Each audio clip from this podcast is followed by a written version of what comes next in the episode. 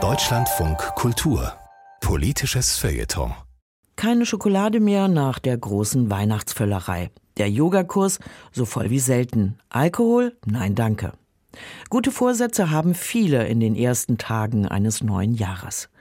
Nur wenige Wochen später stellen sie fest, ist mal wieder gründlich schiefgegangen.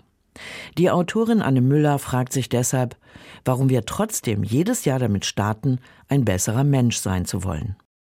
Dry January, das ist nicht der coole Name eines neuen Cocktails oder eines Winterdrinks, sondern ganz im Gegenteil handelt es sich um die lässig elegante Hipster-Umschreibung eines alkoholfreien Starts in das Jahr.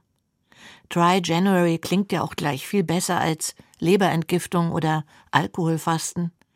Oder Rejanuary, 31 Tage lang vegan leben. Und was ist in den elf Monaten danach? Was nützt Verzicht, der aber gar keine nachhaltige Veränderung nach sich zieht? Wäre es statt Dry January nicht sinnvoller, die empfohlenen zwei alkoholfreien Abende pro Woche einzuüben und das moderate Trinken an den anderen?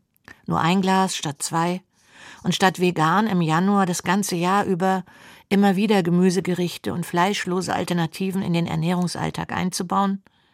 Experten raten zu konkreten Zielen und kleinen Schritten statt ich will abnehmen zu sagen, ich esse jeden Tag mindestens zwei Portionen Gemüse. Oder statt ich will mehr Sport machen wäre ein ich gehe jeden Tag mindestens 6000 Schritte konkreter. Runterbrechen, Downsizing, Ego-Fasten, altmodisch Demut. Warum aber nehmen wir uns überhaupt alle Jahre wieder vor, schlechte Gewohnheiten abzustellen? Ein anderer, ja gar ein besserer Mensch zu werden? Warum halten wir uns nicht stattdessen einfach an Oscar Wilde, von dem das Zitat stammt Gute Vorsätze sind der nutzlose Versuch, die Naturgesetze außer Kraft zu setzen. Heißt übertragen, wir haben vielleicht einen neuen Vertrag mit einem Fitnessstudio abgeschlossen, aber nicht mit uns selbst, geschweige denn mit unserem inneren Schweinehund. Keine Branche lebt ja so offensichtlich von guten Vorsätzen, die nicht umgesetzt werden, sprich von den vielen Karteileichen. Der gute Vorsatz will also gut überlegt sein, passend zur Persönlichkeit, sonst gleicht er einem Scheck, ausgestellt auf eine Bank, bei der wir kein Konto haben. Dieses ewige Herumschrauben am Ego, Body, am Mindset und Lifestyle, die ständige Selbstoptimierung, die man als Zeichen unserer Zeit und natürlich auch als Ausdruck einer Wohlstandsgesellschaft ansehen kann, sie feiert im Januar immer ihre Hochsaison. Menschen in Kriegs- und Krisengebieten, ja auch in den ärmeren Haushalten hierzulande, haben sicher andere Sorgen, als ihren Body Mass Index zu verbessern oder den Körperfettanteil zu reduzieren zugunsten von mehr Muskelmasse. Sind gute Vorsätze also eine Challenge für Weicheier? Ein Ego-Booster für Mittelschichtmenschen, die sonst keine Probleme haben? Interessanterweise steht auf Platz 1 der Neujahrsvorsätze der Deutschen für 2024 statt mehr Sport Geld sparen. Das deutet ja auf eine Verschiebung hin, auf Sorgen anderer Art, hervorgerufen von den Krisen der Gegenwart.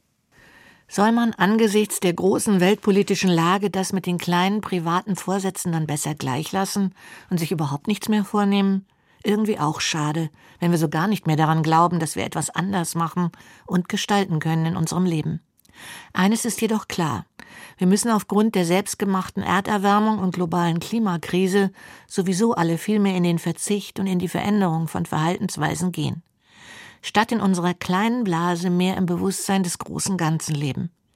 Das Gemüse esse ich dann nicht nur meiner Gesundheit oder der Figur wegen, sondern auch dem Planeten zuliebe. Geld sparen bedeutet weniger zu konsumieren, das ist ebenfalls gut fürs Klima.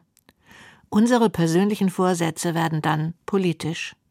Das einzuüben, generell klimaschonend zu leben und einen möglichst geringen CO2-Fußabdruck zu hinterlassen, das wäre doch wirklich mal ein guter Vorsatz. Nicht nur für zwölf Monate, sondern für unsere Zukunft.